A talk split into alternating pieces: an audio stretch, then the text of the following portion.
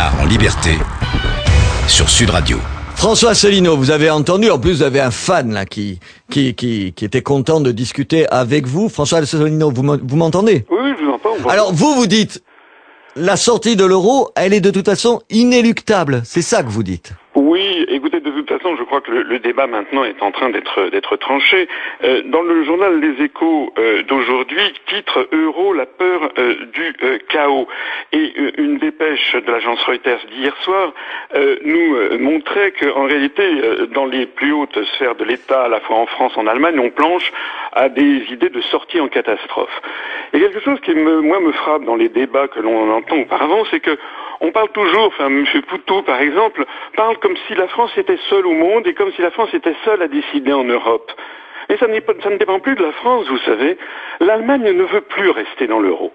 Et ça, M. Poutou, il faut qu'il aille parler à Mme Merkel s'il veut que le- l'euro continue d'exister. Mais attendez, j'ai le, le sentiment, François Asselineau, qu'on me ment alors, parce que j'ai le sentiment que toute une partie des médias, de la classe politique, nous dit de toute façon on peut pas sortir de l'euro. Alors qu'est-ce qu'ils nous racontent? Ils nous racontent des cracks ou quoi? Rien qu'au cours de la journée d'hier, la CDU, c'est-à-dire le parti de Mme Merkel, a- il y a un certain nombre de députés qui ont déposé un projet de résolution pour modifier les traités afin de permettre la sortie unilatérale de l'euro.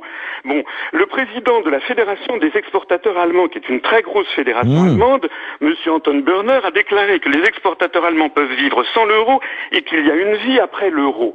Le problème que nous avons, c'est qu'il y a 17 États dans cette monnaie, qui n'est d'ailleurs pas une monnaie unique, mais une monnaie commune, puisqu'en fait, chacune des monnaies a gardé sa personnalité juridique et chacun de ces États a des besoins différents. Mais ça veut dire quoi Attendez, François Asselineau, est-ce que oui ou non, il est techniquement possible de sortir de l'euro Mais bien entendu qu'il est techniquement possible de sortir de l'euro. Toute l'histoire monétaire mondiale, depuis 2000 ans, a montré qu'il était beaucoup plus facile de sortir d'une monnaie plurinationale que d'y entrer.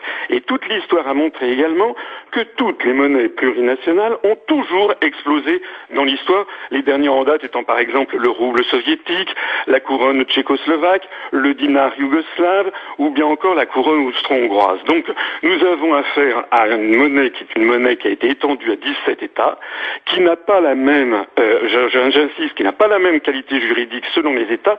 Quand vous avez un euro en France, c'est une créance sur la Banque de France. Attendez, alors, un euro François- en Allemagne, c'est une créance sur la Bundesbank. Quand vous avez une créance en Grèce, c'est une créance sur la Banque de Grèce. François, François Asselineau, François Asselineau.